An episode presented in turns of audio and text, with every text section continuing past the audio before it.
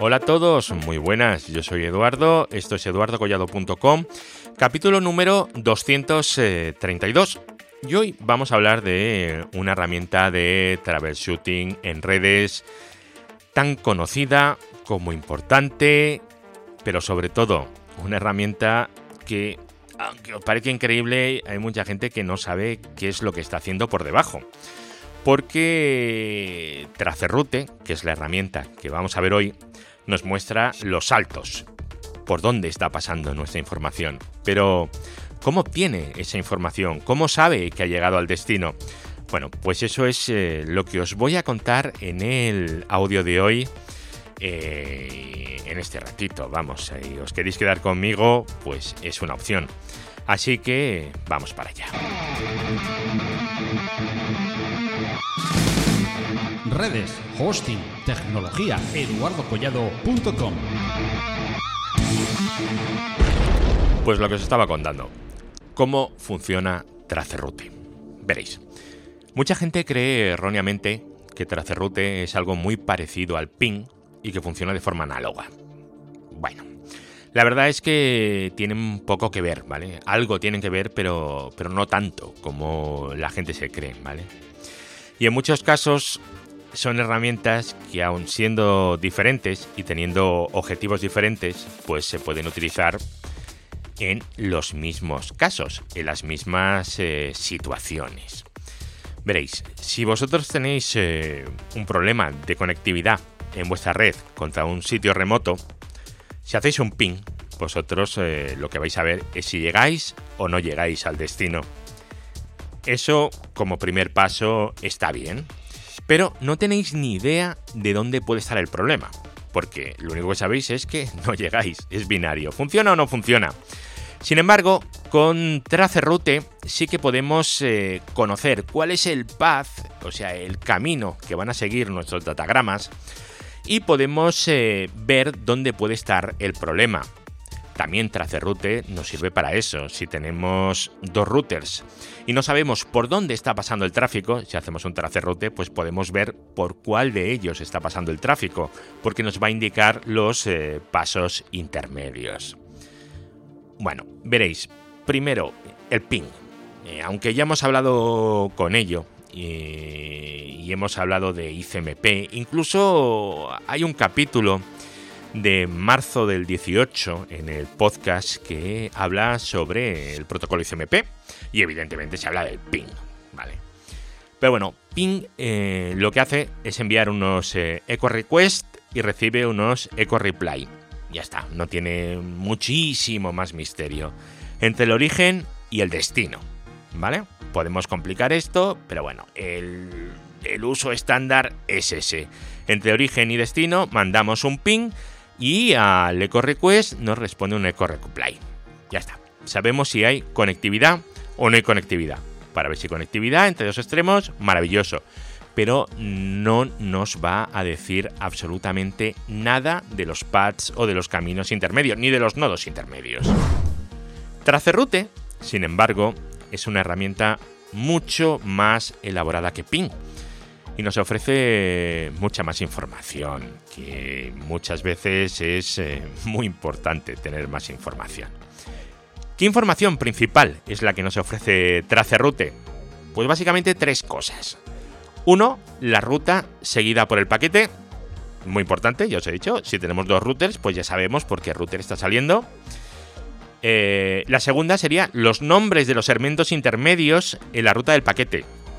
Bueno, esto podemos saberlo o podemos eh, obviarlo. A mí personalmente no, no me gusta mucho que resuelva en determinados casos. Que resuelva el DNS, porque al final para que nos diga eh, cuál es el nombre del nodo intermedio estamos haciendo una resolución de DNS. El problema es que las resoluciones de DNS pues eh, tienen un tiempo, no son excesivamente rápidas y en un tracerroute en plena incidencia lo que queremos es eh, velocidad. Si estamos dentro de nuestra red, pues podemos escribir tracerroute menos n y al poner menos n no va a resolver el DNS. Si queréis ver eh, los nombres, bueno, pues ponéis normal y ya está. Si ponéis menos n no os va a resolver y os va a dar directamente las IPs. Y luego, eh, la otra información que nos facilita es la latencia entre nuestro origen y cada uno de los puntos intermedios. Nuestro origen y cada uno de los puntos intermedios. Esto es importante, ¿vale? Porque hay mucha gente que ve el tracerrote, yo me lo he encontrado, ¿eh? y no una ni dos, sino muchas veces. Entonces tienes cinco saltos y te va dando unos tiempos. Seguro que todos habéis ejecutado algún tracerrote alguna vez. ¿Cuál es el tema? Pues que hay mucha gente que piensa que los tiempos que te da es entre el primer y el segundo salto, entre el segundo y el tercero, entre el tercero y el cuarto. Y no, Tracerroute no está dando los tiempos entre nodos, no. Tracerroute lo que nos da son los tiempos o la latencia entre nosotros y cada uno de los nodos intermedios. Si hay cuatro saltos, de nosotros al primero, de nosotros al segundo, de nosotros al tercero y de nosotros al destino. Esos son los datos que nos va a dar. Lo que pasa es que hay mucha gente que le confunde el que tú tengas un tracerrote con cuatro saltos, por ejemplo, y que el cuarto salto tenga un tiempo menor que el tercero. Eso cómo puede ser, ¿no? Si hemos dicho que es el tiempo del primer del origen a cada uno de los saltos, pues cuanto más lejos esté, más alto debería de ser el tiempo. Pues no necesariamente, porque el tiempo de respuesta también cuenta. Y hay nodos que si están más cargados o simplemente son más lentos, pues van a tardar un pelín más en contestar. Y si son dos equipos muy próximos, con unos tiempos de respuesta muy similares, puede ser que un elemento intermedio parezca que tarda más que un elemento que esté más allá. Bueno, esto os puede pasar y que lo sepáis. Y luego hay un conceptillo que tenéis que tener en cuenta, que es que para que funcione correctamente eh, Tracerroute, tenéis que saber y conocer qué hace el campo TTL de la cabecera del datagrama IP. El campo TTL del datagrama IP es uh, un contador de saltos. Lo que hace es contar saltos sin más. Si el TTL queda, pone 5, significa que quedan 5 saltos antes de que el paquete sea descartado. Vale. Es importante. O sea, no es el número de saltos desde el origen. El campo TTL nos dice el número de saltos que quedan para que el datagrama sea descartado. Esto es para evitar eh, bucles en Internet. Si tenemos muchísimos saltos y está un paquete dando vueltas, si no tuviéramos TTL estaría funcionando eternamente. Entonces, al tener TTL, cada vez que llegue a un nivel 3, a un router, un firewall, ya sabéis, una frontera entre dos niveles 3, ¿qué es lo que va a hacer? Pues va a decrementar el campo, el valor del campo TTL en 1. De esa forma, cuando llega a 0, se descarta y ya está. Y no tenemos eh, datagramas dando vueltas eh, pues eternamente, ¿verdad? En DNS, tener cuidado porque el TTL eh, son segundos. Cuando hablamos de TTL en DNS, estamos hablando de segundos para que esa entrada caduque en caché, ¿vale? ¿Cuántos segundos quedan para que caduque? Para que sea necesario actualizarla. ¿Cuál es el tiempo máximo que yo puedo guardarla? Tiempo. Sin embargo, en el datagrama IP no es tiempo, son saltos. Y no son los saltos que llevo, sino los saltos que quedan para ser descartado. Eh, parece un poco retorcido, pero es, eh, es, muy inteligente y muy sencillito el funcionamiento. Así que voy, voy a contaroslo un poquito. ¿Qué es el TTL? Bueno, pues ya os he dicho, el TTL no es más que un contador de saltos. Cuando estamos hablando de tracerroute, por defecto el valor del campo TTL lo tenemos en 30. Eso significa que no puede haber más de 30 saltos nunca en un tracerrote. No puede porque en cada salto se decrementará en uno.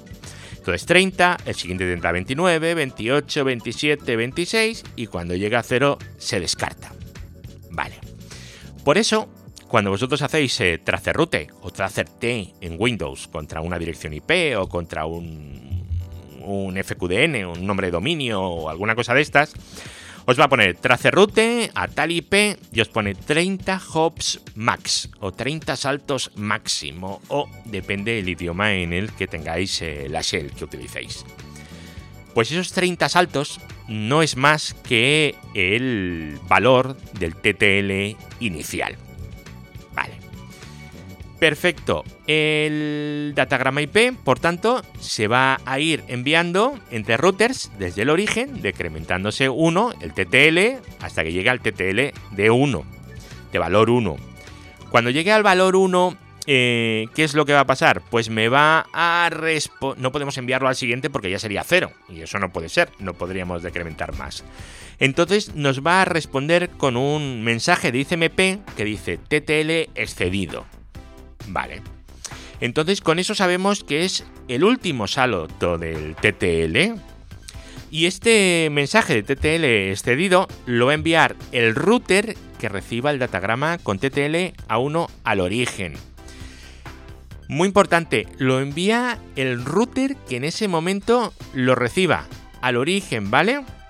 De modo que el origen, cuando reciba ese mensaje de ICMP con TTL excedido, ya sabe quién es el que está en, el punto intermedio, porque le ha enviado un, datagrama. Entonces, pues al recibir el datagrama, en la dirección de origen ya sabe quién es. Es un mecanismo, ya veis, súper sencillo y muy inteligente, ¿vale? Yo no sé cuáles son los nodos intermedios, pero cuando se acaba el TTL, el que me lo manda, el error, pues ya sé que se está ahí en medio. Perfecto. Eh, ¿Qué es lo que pasa con eso? Pues, eh, ¿cómo consigue Tracerroute conocer las IPs de todos los nodos intermedios? ¿Por qué? Porque ahora conocemos la IP del nodo intermedio en el que se ha excedido el TTL. Pero, ¿cómo podemos saber todos los nodos intermedios? Así que vamos a ver cuál es el funcionamiento de Tracerroute. ¿Cómo funciona Tracerroute? Bueno, pues en el momento en el que lanzamos un Tracerroute contra un destino, vamos a enviar, ahora que nadie se asuste, datagramas UDP, ¿vale? Porque Tracerroute funciona con UDP, ¿vale? ¿Y estos datagramas qué van a tener? Pues IP de origen, IP de destino, dentro de la cabecera de IP, que vamos a tener también TTL de 30, y luego en UDP vamos a tener un puerto de destino que ese puerto de destino va a ser un puerto aleatorio entre el 33.434 y entre 33.534, ¿vale? En ese margen de 100 puertos, pues pondremos un puerto aleatorio. Ahora os cuento para qué es ese puerto aleatorio de UDP. Vale, pues eh, lo primero que va a hacer el, el origen, que es mandar, pues, con IP de origen, IP de destino y con el puerto de destino un datagrama, pero no lo va a mandar con un TTL de 30. El primero lo va a mandar con un TTL de 1. Perfecto. Entonces ese TTL de 1 lo vamos a mandar y va a llegar a nuestro siguiente salto, a nuestro gateway. Y ese va a decir, uy, si lo decremento estará en 0. Así que voy a responder con un mensaje de ICMP de TTL excedido. Nuestro origen recibe el, mensaje de ICMP de TTL excedido desde una IP. Ya sabemos cuál es la IP del primer salto. Ahora vamos a enviarlo con un TTL de 2. Lo enviamos y ¿qué pasa? Y nos responde el siguiente salto. Y nos va a responder con un mensaje de ICMP de TTL excedido. Luego con 3, luego con 4, luego con 5. Cada vez vamos a ir subiendo el TTL en 1. Y así hasta que lleguemos al destino. Vale, pero ¿cómo sabemos que hemos llegado al destino? Bueno, pues aquí es donde entra el juego eh, el tema del UDP, que hemos dicho que vamos a enviar un datagrama UDP con un puerto aleatorio entre el 33.434 y el 33.534. Bueno, pues eh, lo normal, ¿Qué es? Pues que cuando llegue eh, nuestro ICMP a, a un destino, mm, el puerto S en concreto, pues eh, no, no, va a responder, ¿vale? No va a haber nada escuchando entre el puerto 33434 y 33534. Y como no va a haber nada ahí, nos va a devolver con un mensaje ICMP de destino inalcanzable. ¿Vale? Ya no es un tether excedido. Bueno, también nos va a devolver el tether excedido, nos debería devolverlo, pero esto lo va a enviar antes, que es eh, el ICMP, un puerto de ICMP de destino inalcanzable. Y al recibir el mensaje de puerto inalcanzable, que no responde, ¿qué es lo que vamos a saber? Pues que ese es el destino y que hemos llegado al final y que ya no tenemos que seguir mandando em, mensajes, o sea, datagramas con un TTL de un punto mayor. Esto lo podéis ver, claro que lo podéis ver, y lo podéis ver y deberíais de probarlo. ¿Cómo podéis verlo? Pues esto lo podéis ver en un Wireshark, por ejemplo. Abrís un Wireshark, un sniffer, y os ponéis a capturar el tráfico ICMP y el UDP, ¿vale? Los dos, eh, sería lo suyo. Y de esa manera, al hacer el traceroute, vas a ir viendo cómo va subiendo el, TTL en cada uno de los eh, reenvíos. Y si le pones la opción menos "-n", lo vas a ver más limpio. Y si le pones la opción normal, ¿qué ocurre? Pues que vais a ver, además, en medio, enguarrinándote toda la traza, todas las resoluciones de DNS. Con TCP DAM también lo puedes ver, no va a quedar tan mono, pero si pones, eh, a ver cómo sería, TCP DAM menos "-n", y ahora entre comillas simples y paréntesis ICMP OR UDP. Y luego evidentemente menos VVV. Bueno, si haces eso con un TCP DAM, pues también lo puedes ver. Y puedes estar viendo cómo se va decrementando el TTL, o sea, cómo va aumentando el TTL cada vez que se envía un datagrama nuevo. Redes, hosting, tecnología, eduardocollado.com. Bueno, pues hasta aquí eh, este programa que ha sido el número 232, ¿vale? 232. Y otro día pues eh, seguiremos hablando de esto. Recordaros que en eduardocollado.com, pues en el lado derecho abajo, tenéis como suscribiros al podcast, ahora que no está en Apple Podcast, pues es necesario buscarlo aquí. Los grupos de Telegram, en fin, y formas de contacto. Ahí tenéis absolutamente todo lo que necesitáis. Y nada, ya sabéis que cualquier cosa, donde localizarme y estamos en contacto. Así que volvemos a escucharnos en el próximo audio. Hasta luego. Chao.